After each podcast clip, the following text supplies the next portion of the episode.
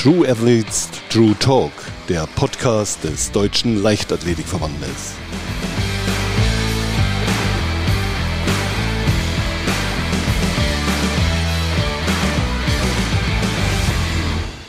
Ja, herzlich willkommen zu unserem Podcast True Athletes True Talk. Am Mikrofon Peter Schmidt und ich begrüße ganz herzlich Boris Obergföll. Servus Peter, hi. Bevor wir auf deine Trainertätigkeit im Speerwurf beim DLV kommen, Boris, wie bist du eigentlich überhaupt zum Speerwurf gekommen? Also meine beiden Eltern waren beide Leichtathleten gewesen und da war es irgendwie auch äh, so, dass äh, die mich mit ins Training geschleppt haben und äh, man hat relativ früh erkannt, dass ich im Sprint-Sprungbereich nicht so das ganz große Talent hatte, aber bei allem, was man wegwerfen konnte, war ich relativ gut dabei. Und irgendwie ist man dann früher übers Ballwerfen dann mit dem 200 Gramm Ball äh, dann auch zum ersten Mal zum Speer gekommen. Und da bin ich dann irgendwie auch hängen geblieben, weil man da erkannt hat relativ früh, dass da mein größtes Talent auch liegt. Du bist auch sehr erfolgreich als aktiver Speerwerfer gewesen, mehrmals deutscher Meister, zweimal WM-Bronze, 95 Göteborg, 2003 in Paris EM-Bronze, 2002 in München EM-Bronze, sowas. Und dein Karriereende war dann 2004 und seit 2008 bist du als Trainer tätig. Vielleicht kannst du uns mal so einen kostenlosen Einführungskurs geben darüber, was das Schwierige eigentlich am Speerwurf ist. Man sieht ja immer, da läuft jemand an, hat den Speer in der Hand, schleudert ihn raus und dann kommt es auf die Weite drauf an. Das Schwierige am Speerwurf ist sicherlich die, diese extrem hohe Anlaufgeschwindigkeit, die man mitbringt und die man vorne dann abrupt einfach abbrechen muss, zumal dann auch die Wurfbewegung, die abläuft, in 200 Millisekunden vorbei ist und äh, wenn man dann als Trainer versucht, genau in diesen 200 Millisekunden, in diesem Wimpernschlag, den man eigentlich hat, wenn man da versucht, technische Elemente zu verändern, das macht es halt einfach exorbitant schwer ähm, im Sperrwurfbereich. Da muss man sehr, sehr viel arbeiten, sehr, sehr detailliert dann auch immer rangehen. Und äh, man muss natürlich auch den dementsprechenden Athleten dazu haben, oder die Athletin, dass man das auch alles dann umgesetzt bekommt. Du bist ja sehr, sehr lange dem Sperrwurf schon treu, zählst inzwischen zu den weltbesten Trainern. Ähm, wie hat sich aus deiner Sicht der Sperrwurf insgesamt entwickelt, wenn man mal von deiner Zeit ausgeht bis 2003, wo du noch aktiver Sperrwerfer warst, bis heute? Also erstmal nett, dass du sagst, ich bin einer der weltbesten Trainer. Das äh, weiß ich nicht so genau, ob ich einer der weltbesten Trainer bin. Vielleicht habe ich im Moment einen der weltbesten Athleten, aber Trotzdem vielen Dank für das Lob von deiner Seite. ähm, ja, wie hat sich der Sperrwurf entwickelt? Das ist natürlich so, dass ähm, alle Bereiche sich weiterentwickelt haben. Die Biomechanik hat sich weiterentwickelt. Die Technik heutzutage ist durch die Digitalisierung auch viel, viel schneller geworden. Man bekommt ähm, ganz anders äh, sehr schnell Auswertungen, ähm, auch schon übers, übers Mobiltelefon. Ich erinnere mich da noch an meine Zeit in den, in den 90er Jahren. Da war das schon ein Highlight damals, als ich in Saarbrücken war, wenn man eine Kamera für 100.000 Euro zur Verfügung gestellt bekommen hat, für mal Aufnahmen in Super Slow Motion zu machen. Heute kann das jedes, äh, jedes äh, iPhone und jedes, jedes Telefon kann quasi eine Super Slow Motion machen und man ist quasi, man hat quasi so ein Gerät immer dabei. Das war damals sehr, sehr schwer und auch die Auswertung der einzelnen Würfe konnte ja damals nicht direkt äh, per, per iPad oder per iPhone oder per, per Handy äh, direkt an der Anlage stattfinden. Das ist heute so viel schneller geworden und durch diese äh, schnellere Visualisierung hat sich natürlich auch ähm, die Technik auch, ähm, also die, die, die, der Informationsfluss in Bezug auf die Technik ver ver verändert und das hilft den Athleten, direkt an der Anlage besser zu werden. Und das ist so mit der, mit der größte, mit die größte Entwicklung auch, die es gibt. Bei den Speeren ist es so, früher hat, ganz, ganz früher gab es immer Holzspeere, dann gab es Aluspeere, dann Stahlspeere. Heute ist es inzwischen so, dass äh, es Speere gibt, die aus Carbon gefertigt werden. Dann gibt es Stahl, Carbon, äh, dann welche mit Glas, mit Glasfaser noch. Also das ist exorbitant, was man, was man da in der Entwicklung, Entwicklung alles äh, mitbekommen hat. Das trägt sicherlich auch in einem gewissen Maß dazu bei, dass heute auch ein bisschen weiter geworfen wird. Ist es dann auch so, dass jeder Athlet sich auf einen bestimmten Speer festlegt, den er dann auch beibehält im Training und im Wettkampf? Also bei uns, selbst damals bei uns war das so, dass man äh, gewisse Sperre gehabt hat, mit denen man einfach gern geworfen hat. Und auch bei Jojo oder bei den Athleten, die sonst im Bundeskader sich heute bewegen, ist es einfach so, die haben ihre Vorlieben für, für gewisse Geräte. Ob das jetzt ein Carbonspeer oder ein Stahlspeer ist, ist unterschiedlich, aber es gibt natürlich auch verschiedene Ausführungen, die man bei, bei Gegenwind, Rückenwind oder bei Seitenwind wirft. Aber jeder Athlet hat so seinen Lieblingsspeer. Kommen wir vielleicht mal aufs eigentliche Training zu sprechen. Ähm, viele stellen sich ja vor, man probiert immer wieder im Training den Speer so weit wie möglich zu werfen. Dem ist natürlich nicht so. Wie würdest du denn einschätzen, so den Anteil zwischen Wurf, Kraft und mentale äh, Geschichten, Komponenten, die noch dazukommen dann auch? Es ist ja generell so, dass man äh, früher ein bisschen so gedacht hat, ich gehe jetzt in den Kraftraum, mache relativ viel Kraft und wenn ich relativ stark bin, werfe ich den Speer relativ weit. Das war ja so ein bisschen, vielleicht auch ein bisschen mein Credo. Hat, mir hat man auch mal ein bisschen äh, unterstellt, der bewegt sich ja nicht nur im Kraftraum und wirft ganz wenig, nur den Speer. Äh, heute ist es so, aufgrund wissenschaftlicher Untersuchungen, dass man herausgefunden hat, 60 äh, bis 70 Prozent der Wurfleistung macht einfach auch die Technik aus und nicht so sehr die Kraft. Wenn man natürlich eine Kombination aus beidem hat, dass man einen super Techniker und auch einen hat, der auch exorbitante Kraftwerte hat, dann passiert das, was Jojo im Moment macht. Man wirft serienweise über 90. Die mentale Geschichte ist natürlich was, was man sich aneignen kann mit, mit der dementsprechenden äh, externen Unterstützung. Es gibt aber auch Athleten, die sind einfach halt Killer, die brauchen sowas nicht. Die stellen sich im Wettkampf hinlaufen, anhauen, drauf und dann fliegt das Ding. Also ähm, ich war jetzt auch nicht der, der jetzt so viel mit Sportpsychologen zusammengearbeitet hat. Äh, aber es gibt heute genügend Athleten, die das machen, um einfach sich in, in schwierigen Situationen im Wettkampf besser darauf einstellen zu können und dann, dann das Handwerkzeug zur Hand haben, um, um, um nicht zu scheitern. Wie siehst du es bei Johannes? Wo würdest du da den, den, die, die Bedeutung von mentalen Training einordnen? Also er arbeitet jetzt ja schon seit zwei Jahren mit dem Hans-Dieter Hermann zusammen, der ja auch den DFB äh, sportpsychologisch äh, betreut. Mit dem macht er seit zwei Jahren schon äh, intensiv äh, einen Austausch und das hat ihm sehr, sehr gut getan. Ich glaube, dass es bei vielen Top-Athleten immer noch so auch ein paar Prozente gibt, die man über die mentale Schiene auch einfach rauskitzeln kann, wenn die Athleten stark sind und technisch gut werfen können äh, aber dann vielleicht zum, zum, im großen Wettkampf dann vielleicht auch noch das richtige Handwerkzeug brauchen, um zu sagen, was, wie reagiere ich jetzt auf eine gewisse Situation.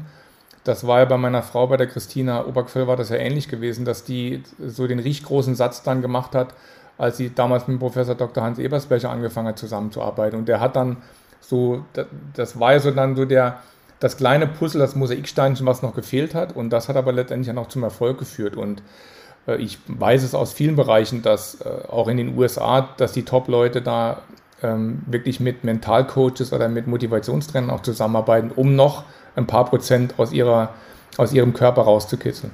Wenn du mal an deine Zeit zurückdenkst, ich denke, da war sicherlich äh, mentales Training eher noch ein Fremdwort, oder? Ja, das mentale Training, also das war damals, hat man das eher so ein bisschen verschrien, hat man immer gedacht, jetzt muss ich mich beim Psychologen da auf die Couch legen und dem was aus meiner, aus meiner, aus meinem Leben erzählen. Das war immer so ein bisschen abschreckend auch für mich, wo ich dann gesagt habe, oh Gott, das brauche ich nicht. Jetzt, wenn ich zurückblicke, wäre es vielleicht manchmal gar nicht schlecht gewesen, dann äh, so jemand an der Hand gehabt zu haben, der einen auf gewisse Situationen im Wettkampf einfach äh, eingestellt hätte. Hätte vielleicht auch mir sicherlich geholfen in, in den top und in wichtigen Situationen bei den Höhepunkten vielleicht auch noch ein, zwei Meter weiter zu werfen. Ähm, hatten wir leider damals nicht, war damals auch nicht so äh, ausgeprägt und auch jetzt äh, noch nicht so jetzt exorbitant bekannt. Äh, aber heute ist es aus meiner Sicht ein wichtiges Tool für Athleten, um die zu unterstützen, dass sie auch zu den Höhepunkten ihre Topleistung abrufen können. Du trainierst ja nicht nur Johannes Vetter, sondern hast noch weitere Speerwerfer, ihr habt eine Trainingsgruppe. Wie wichtig ist so eine Trainingsgruppe, äh, sage ich mal, für die, für die Leistungsentwicklung insgesamt von allen Athleten? Die du betreust? Also Trainingsgruppe ist generell wichtig, dass man nicht die ganze Zeit allein im Kraftraum ist und immer nur sich mit dem Trainer rumschlagen muss. Äh, Johannes tut das gut, dass er noch zwei, drei Trainingspartner hat, mit denen er dann auch mal Badminton spielen kann, Tischtennis, Fußball, mit denen man äh, gemeinsam leidet in den Zirkeltraining, die sie im Winter machen müssen, bei den Tempoläufen, die man draußen dann abhalten muss. Das sind Sachen, wenn man die allein machen muss, ist das immer schwer. Wenn man dann aber einen Leidenspartner hat oder eine Leidenspartnerin hat, äh, macht es das ein bisschen erträglicher und führt oft auch dazu, dass die Athleten in der Lage sind, einfach noch ein bisschen mehr aus sich herauszuholen. Aufgrund dessen ist so eine Trainingsgruppe exorbitant wichtig für die Leistungsentwicklung bei Johannes als auch bei den anderen Athleten. Nun ist es ja so, da glaube ich, braucht man nicht groß zu, herumzureden. Johannes hat reihenweise, du hast es vorhin gesagt, über 90 geworfen. Er zählt natürlich zu den großen Favoriten bei den Olympischen Spielen. Zuletzt allerdings in Braunschweig bei den deutschen Meisterschaften ähm, konnte er nicht starten, war leicht angeschlagen. Wie geht es ihm jetzt? Wie, was für eine Prognosen hast du für ihn? Also das war, äh, dass er nicht bei den deutschen Meisterschaften gestartet ist, hat ihm natürlich sehr weh getan.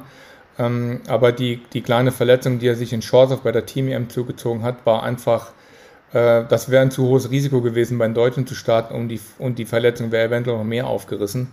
Aufgrund dessen haben wir gesagt, wir machen, halten das Fernziel, das große Ziel, die, die Olympischen Spiele in Tokio einfach im Auge und machen eine kleine Pause in Bezug auf die Belastung in Wettkämpfen was ja ihn auszeichnet, ist ja nicht nur, dass er große Weiten äh, schafft, sondern äh, das sind eben nicht irgendwelche Eintagsfliegen, sondern er hat eine unglaubliche Konstanz. Ich denke mal, diese Konstanz ist auch ein Punkt, äh, warum er sich so äh, stark in der Weltbestenliste äh, festgesetzt hat und ganz vorne führend ist. Ja, natürlich aus einer, aus einer Konstanz heraus, das, das wissen wir in allen Bereichen, aus einer Konstanz heraus entwickelt sich dann immer noch auch noch die Topleistung und im Moment schreien sie ja alle in der Welt danach, dass er endlich den Weltrekord wirft, der 100 Meter wirft.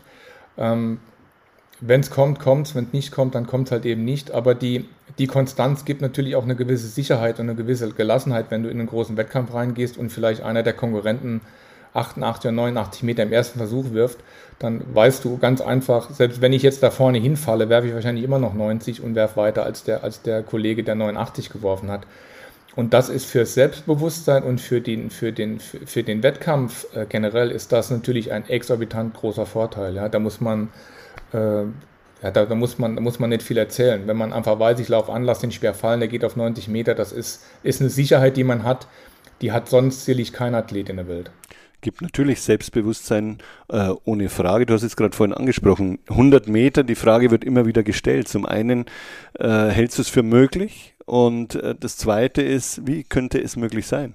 Also ich halte es generell für möglich, nach dem, was ich äh, letztes Jahr gesehen habe, dass er in einem geschlossenen Stadion in Chance auf 97 äh, oder fast 98 geworfen hat, würde ich sagen, dass der unter normalen Bedingungen mit, mit ein bisschen Rückenwind, so wie es damals bei Jan Schelesny in Jena war, wäre der schon entspannt über 100 gegangen. Ähm, aufgrund dessen sage ich, warum nicht auch 100 werfen? Ja? Könnte natürlich sein, dass dann äh, die äh, Funktionäre von World Athletics sagen, okay, jetzt wird es ein bisschen gefährlich auf der anderen Seite, wir müssen den Speer wieder verändern, dann gibt es wahrscheinlich wieder einen neuen Speer. Also wenn er Weltrekord wirft, dann wirft er Weltrekord. Wenn er ihn nicht wirft, wirft er ihn halt eben jetzt dieses Jahr nicht, dann wirft er ihn vielleicht nächstes Jahr. Wie gesagt, unser großes Ziel ist dieser bei den Olympischen Spielen ganz, ganz weit vorne zu sein und am besten ganz oben auf dem Treppchen zu stehen. Das ist einfach unser Anspruch, den wir haben. Und aufgrund der Vorleistung äh, gibt es eigentlich auch gar kein anderes Ziel. Das muss man einfach so sagen. Wir können ja nicht sagen, wir fahren jetzt dahin und schauen mal, dass wir unter die besten acht kommen. Das wäre ja, das wäre ja echt Käse. Ja, mit den Leistungen, die er bisher gebracht hat. Ja, das ist eine, eine klare Ansage, würde ich mal sagen. Und da drückt natürlich die gesamte Leichtathletikfamilie auch äh, natürlich die Daumen. Jetzt ist es ja so, auch wenn vieles gut läuft, auch vieles, äh, sage ich mal, fast ein Selbstläufer ist, das Training ist nach wie vor wichtig. Wo würdest du sagen, wird momentan am meisten gefeilt? Äh, wo sind seine Stärken? Wie würdest du ihn als Athlet einschätzen? Also im Moment feile ich am meisten mit ihm an seiner Gesundheit, dass die einfach erhalten bleibt, weil das ist was, was man eigentlich nicht trainieren kann. Ne? Also in Kraftraum kann ich ihn immer stecken, da kann er Überzüge machen, Kniebeugen machen, irgendwelche Reißübungen machen. Die Kraft kann man immer gut entwickeln und die, und die Technik steht eigentlich im Moment auch, auch top da. Es geht jetzt darum zu schauen, wie schaffe ich es in den nächsten fünf Wochen, ihn bis zu den Olympischen Spielen auf so einem hohen Gesundheitslevel zu halten, dass keinerlei Störungen mehr dazwischen kommen. Also die, diese, dieser kleine Faserriss, den er jetzt hatte, auch bei den deutschen Meisterschaften, wo er nicht starten konnte, äh, das war jetzt noch eine milde Geschichte gewesen. Die haben wir jetzt noch gut in den Griff bekommen. Aber es darf jetzt im Vorfeld sollte jetzt keine Irritation mehr kommen. Aufgrund dessen ist jetzt das Hauptaugenmerk bei mir auch auf Steuerung der, in, der Intensitäten im, im, Training als auch Steuerung der Wettkämpfe um da zu schauen, dass er möglichst jetzt mit dem ex exorbitant hohen Niveau dann auch zu einem Olympischen Spiel nach Tokio fährt. Das kann ich mir gut vorstellen, so, vor allem, weil ja die Zeit wird ja immer knapper. Die Spiele in Tokio rücken näher. Es gab lange Zeit Diskussionen, finden sie überhaupt statt aufgrund von Corona. Letztes Jahr sind sie verlegt worden. Wie seid ihr mit dieser gesamten Corona-Situation umgegangen? Das ist ja auch wiederum eine mentale Geschichte, wo man sich vorbereiten muss. Oder auch zu wissen, ja, wir gehen nach Tokio, aber vermutlich sind nicht viele Zuschauer da. Es werden andere Spiele sein. Es werden sicherlich andere Spiele sein, als wir die aus den letzten Jahren äh, aus den letzten Jahrzehnten auch einfach kennen, mit, mit wahrscheinlich kaum Zuschauern, nur vielleicht ein paar Zuschauer im Olympiastadion. Aber ähm, da kann man sich jetzt schon seit über einem Jahr darauf einstellen, dass einfach nicht viele Zuschauer da sind. Also wer jetzt kommt und sagt, äh, mit der Situation komme ich nicht klar, dass da keine Zuschauer im Stadion sind, der hat irgendwie von der Pandemie nichts mitbekommen. Und äh, Johannes hat das für sich so geklärt, dass er sagt, wenn ich im Training werfe, da sind auch keine 1000 Zuschauer da, die mir jedes Mal im Training zuschauen. Da muss ich ja auch dann äh, öfters mal an meine Leistungsgrenzen gehen. Und das ist für ihn im Wettkampf jetzt sicherlich gar kein Problem. Ich weiß nicht, wie andere Athleten damit klarkommen. Da müsste man mal eine Umfrage machen, wie die das sehen. Äh, ich bin mir sicher, dass es da Athleten gibt, denen so ein Zuschauer-Pushing auch noch helfen wird. Beim Weitsprung und beim Hochsprung mit dem Geklatsche äh, bin ich mir ziemlich sicher, dass das äh, einen Leistungsschub bringen kann. Aber im Speerwurf ist es so, dass Johannes jetzt schon mehrfach auch gezeigt hat, dass ob, der jetzt, ob das Stadion jetzt mit 1000 Zuschauern gefüllt ist, gar keine da sind, 10.000 da sind, er ist also immer in der Lage, seine Leistung abzurufen. Das macht, würde ich jetzt bei ihm dann nicht abhängig davon machen, wie viele Zuschauer im Stadion sind. Nun ist es ja so, wir schauen oft meistens auf, mit deutscher Brille auf unsere Athleten, aber bei den Olympischen Spielen, da sind, äh, ist die ganze Welt am Start, so sage ich das jetzt mal. Wie verfolgst du die Konkurrenz von Johannes, was man ja tun muss als Trainer, gehe ich mal davon aus? Ja, natürlich äh, äh, wäre das fatal, wenn ich mir die Konkurrenz nicht anschauen würde, die, die jetzt auch in der Welt unterwegs ist. Es ist jetzt nicht so, dass, äh, dass ich jetzt sage, das wird jetzt wirklich komplett auch ein, ein, ein Alleingang von, jo, von Jojo. Ähm, natürlich mit 96 Metern steht er unangefochten auf Platz 1 in der Weltbestenliste. Der nächste, der dann kommt, ist äh, der äh, Marcel Krukowski aus Polen mit 89 Metern und dann Niraj Chopra, der Inder mit 88 Metern. Und natürlich guckt man, was die jetzt bei den Wettkämpfen werfen, schaut sich das genau an. Ähm, aber ich muss ganz ehrlich sagen, dass ich im Moment jetzt bis jetzt noch keinen sehe, der ihm im Bereich 90 Meter plus das Wasser reichen könnte. Und wenn, wenn alles so bleibt, wie es im Moment ist, dann wird, wird er das Ding auch machen. Also ich, es, es wäre für mich persönlich, glaube ich, eine Enttäuschung, wenn wir dorthin fahren und mit Bronze nach Hause kommen würden. Dann würde ich sagen, dann müsste ich mal meine ganzen äh, Sache, die ich mit ihm gemacht habe, überdenken und, und, und, und wäre sehr, sehr enttäuscht. Und wie gesagt, sein Selbstbewusstsein und sein, sein, äh, seine Sicherheit, die er jetzt hat durch die vielen Wettkämpfe über, er sagt schon über nicht über 90, sondern über 93, 94 Meter, die haben ihn so stabil und so sicher gemacht, dass da ähm, in Tokio nichts anbrennen wird es ist ja so, die, die Nominierung jetzt in diesen Tagen wird sie stattfinden, Anfang Juli, wie gesagt. Der äh, DLV schlägt vor, der DOSB nominiert. Und äh, auch im Sperrwurf hat sich ja einiges getan. Wenn man es mal durchgeht, der Michael Hofmann äh, musste operiert werden, da weiß man nicht, wie schaut es aus. Thomas Röhler kämpft mit seinem Rücken. Auch das keine einfache Situation. Wie ist da deine Einschätzung? Ja, ich habe eigentlich nach dem, nach dem bisschen schwierigen letzten Jahr gedacht, dass dieses Jahr mit, mit der Lockerung auch der, der Trainingsmöglichkeiten die Athleten wieder, wieder zur alten Stärke auch zurückfinden. Andreas Hofmann leider Gottes im Februar am Ellenbogen operiert worden mit einer Verletzung, die er sich letztes Jahr in Turku zugezogen hatte. Bernhard Seifert nicht so richtig in die Gänge gekommen, obwohl der ein super Trainingslager im März gemacht hatte. Da habe ich eigentlich gar keine Zweifel dran gehegt, dass der wieder 85 wirft. Der hat jetzt Probleme, 80 zu werfen. Ähm, ja, schade. Ich würde natürlich gern mit drei absoluten Granaten nach Tokio fahren, so wie ich das vor zwei, drei Jahren äh, äh, auch immer gesagt habe. Aber dann sieht man auch mal wieder, wie schnell, wie schnell diese Luxussituation sich ändern kann. Auch im Sperrwurf, dass man von, äh, von 93 Meter Werfen auf einmal nur noch bei einem 90 Meter Werfer ist und der Rest der Truppe im Moment mit den 85 Metern ein bisschen kämpft. Es geht also relativ schnell. Ich hoffe aber noch, dass jetzt in den verbleibenden Tagen bis zur finalen Nominierung durch den DOSB und durch den Vorschlag durch mich ähm, sich die Leistung ein bisschen anhebt. Ansonsten wird die äh, Mannschaft, denke ich mal, auch für den Sperrwurf relativ überschaubar sein. Wie sieht denn euer Plan konkret, also deiner und Johannes Plan jetzt aus, noch bis Tokio? Wann fliegt ihr los? Was ist bis dahin noch im Juli geplant? Äh, und äh, wie werdet ihr das Unternehmen Olympia dann letztlich angehen? Ein Wettkampf ist geplant am 12. Äh, das Diamond League Meeting, das jetzt nicht in London, sondern in Gateshead stattfindet. Da ist auch noch nicht 100% klar, wie das genau mit dieser Quarantäne genauso aussieht. In, in, in England, da es ja da die D-Variante jetzt schon gibt vom Virus, das ist noch ein bisschen unklar.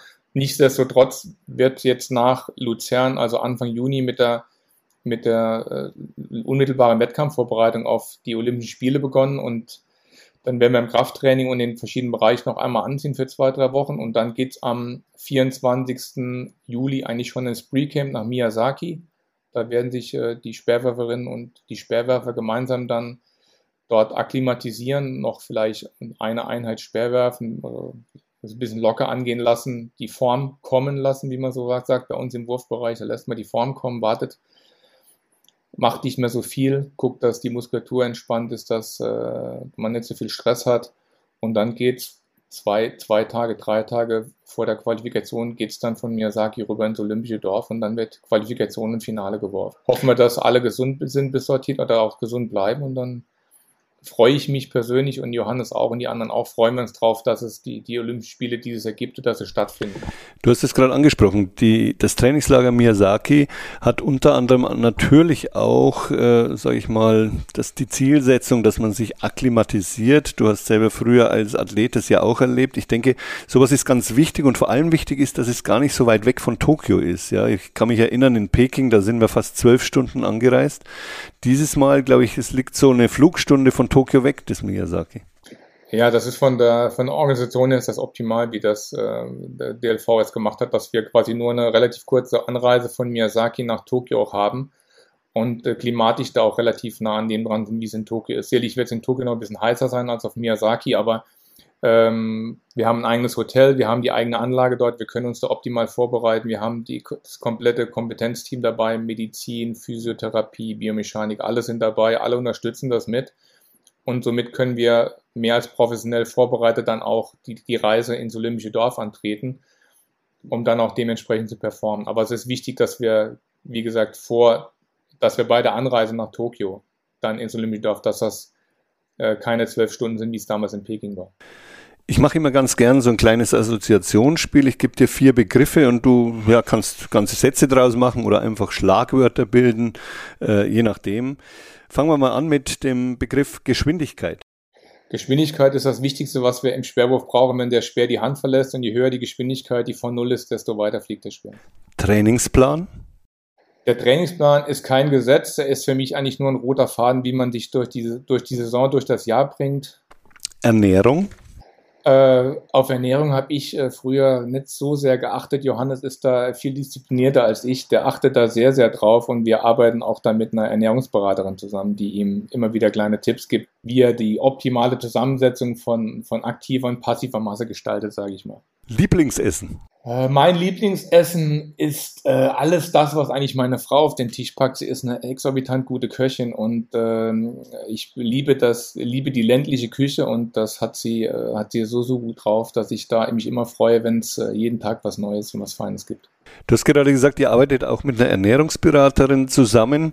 Was sind so die ja, kleine Kernbotschaften, die die Ernährungsberaterin da äh, dem Johannes an die Hand gibt? Also von der Ernährung ist es so, dass sie, äh, dass sie da eigentlich gar nicht viel machen muss, weil er sich wirklich sehr, sehr gesund ernährt. Das Interessante bei einer Ernährungsberaterin, was oft unterschätzt wird, es geht erst eigentlich gar nicht darum zu schauen, wie reduziere ich jetzt Gewicht oder was mache ich, sondern bei Johannes geht es eher darum zu sagen, welche, welche äh, äh, Sachen, welche Gemüsesorten, Obst, welche Ernährungsprodukte kann ich zu mir nehmen, die mir helfen, die Entzündungsprozesse, die ja tagtäglich durch das schwere Training im Körper ablaufen, wie kann ich die unten, wie kann ich die unten halten?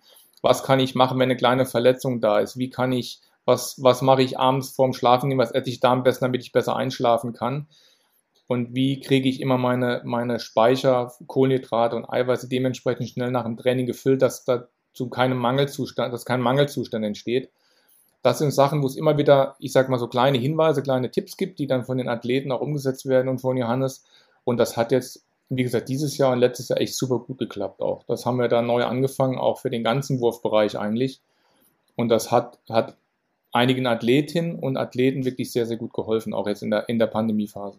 Wenn wir vielleicht nochmal auf so eine normale oder ähm, Trainingswoche gehen, die du ja Woche für Woche mitmachst, wie sieht so eine Trainingswoche bei euch aus?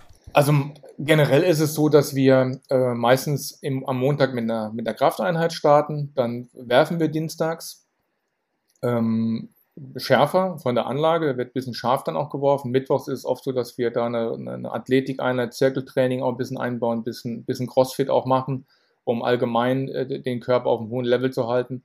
Donnerstags dann wieder Krafttraining, freitags äh, die zweite Speerwurfeinheit dann auch, wo nochmal geworfen wird. Dann war jetzt in der letzten Zeit was aber so, dass wir oft eine Halle geworfen haben, weil einfach das Wetter draußen zu schlecht war und, und ich mit Johannes entschieden habe, dass er äh, dann auch ein bisschen lockerer wirft, weil er sonst äh, zweimal im Training dann immer über 90 ballert. Das ist nicht unbedingt so gut, wenn man, wenn man sich so exorbitant belastet, auch in den Trainingseinheiten.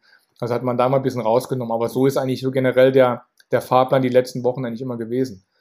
Zwei Krafteinheiten, zwei Wurfeinheiten, eine Athletikeinheit in der Woche. Das war vollkommen ausreichend, weil er sich, viele würden jetzt sagen, ah, der trainiert ja viel zu wenig, der Vetter, ne? wie geht denn das? Aber es kommt immer darauf an, äh, das hat mein Trainer mir damals auch gesagt, Qualität vor Quantität. Ja? Also das, was er dann macht in den wenigen Einheiten, das ist qualitativ so hochwertig, dass wenn ich den zweimal am Tag trainieren lassen würde, würde ich ihn kaputt machen. Also trainiert er nur einmal am Tag, aber dann richtig und hat dann wieder relativ viel Zeit, sich zu regenerieren bis zur nächsten Einheit. Das ist so meine, auch meine persönliche Trainingsphilosophie. Und die habe ich selber als Athlet so gefahren und die fahre ich mit meinen Athleten auch. Und damit sind wir bisher, glaube ich, ganz gut, ganz gut durchgekommen. Ja, ich denke mal, die Erfolge geben euch recht und Fingerspitzengefühl gehört natürlich auch äh, beim Training dazu. Das ist, das ist ganz klar. Wenn du mal nicht in, in, in Sachen Sperrwurf unterwegs bist, mal Zeit äh, für dich, für deine Familie hast, was interessiert dich da am meisten? Liest du gern? Hast du bestimmte Hobbys? Also ich bin manchmal ganz froh, wenn ich dann einfach äh, noch ein bisschen Motorrad fahren kann. Ich bin leidenschaftlicher Motorradfahrer, ähm, fahre mit meiner Frau, wenn ich dann mal Zeit habe, auch äh, packe ich die Kinder mit dem Nachläufer an unsere E-Bikes dran und dann donnern wir hier durch den Schwarzwald. Wir wohnen ja direkt hier am Wald, also ich habe ein paar Meter bin ich bin ich im Wald und dann macht man macht man mal ein paar ausgedehnte Fahrradtouren, wo man das Handy nicht an ist und der Computer auch mal nicht in Reichweite ist, dass man einfach mal ein bisschen abschalten kann. Das ist äh, ist das was was mir was mir am äh, ähm, am Herzen liegt und was ich auch gern tue, wenn ich jetzt mal nicht mit dem Sport dann unterwegs bin. Klingt gut. Äh, ihr habt ja zwei Söhne, Marlon und Noah. Was äh, gefällt dir an der Vaterrolle am besten da? An der Vaterrolle äh, gefällt mir am besten, dass man jetzt, so wie das damals bei meinem Vater auch war, dass man einfach versucht, viele, viele Sachen weiterzugeben, den Kindern relativ früh auch den Umgang schon mit Hammer und Nagelbissen auch an, an, an die Hand zu legen, ja, dass sie nicht irgendwie mit zwei linken Händen aufwachsen und dass man sie relativ selbstständig auch erzieht und dass, dass, sie, dass sie viel einfacher ausprobieren dürfen. Das macht mir Spaß und es ist an der Vaterrolle ist es natürlich schön, wenn man aus dem Training nach Hause kommt, abends ist vielleicht ein bisschen geschafft. Man, das Training hat vielleicht auch mal nicht so funktioniert, wie man sich vorgestellt hat, oder der Wettkampf war irgendwie mal nicht so gut gewesen. Man kommt nach Hause und die Kinder freuen sich eigentlich immer. Ja. Also der Hund wedelt, die Kinder freuen sich, kommen angerannt und, und so alle, alle, alle Gedanken an das, was jetzt vielleicht an dem Tag nicht so geklappt hat, sind mit einem Schlag weggewicht. Und das ist, ein, ein tolles Gefühl und manchmal habe ich mir schon gesagt, ich bin eigentlich relativ spät erst Vater geworden. Ich hätte vielleicht ein bisschen früher starten müssen, vielleicht nicht ganz so früh, wie Thomas das gemacht hat, Thomas Röhler, aber, aber es ist äh, einfach eine tolle Sache, Kinder zu haben. Ja, das ist äh, das, Schönste, das Schönste, was es auf der Welt gibt. Könntest du dir auch vorstellen, dass einer von beiden später auch mal in deine Fußstapfen tritt, Sperrwerfer wird? Ähm, das ist ja immer so das, was man quasi denkt. Ne? Die Frau Sperrwerferin, der Mann Sperrwerfer, äh, das müssen ja Sperrwerfer werden wenn Sie diesen Weg einschlagen wollen, gerne. Vielleicht bin ich dann aber schon aus dem aktiven Trainergeschäft raus und kann das an jemanden übergeben, der das, äh, der das dann macht, weil ich nicht, nicht so genau weiß, ob das gut ist, wenn der Vater dann auch der Trainer der Söhne ist im Sperrwurfbereich. Aber wir leben ja hier in, in, in Offenburg in der Ortenau auch in der Handballregion. Vielleicht werden es auch mal Handballer, wir wissen es nicht.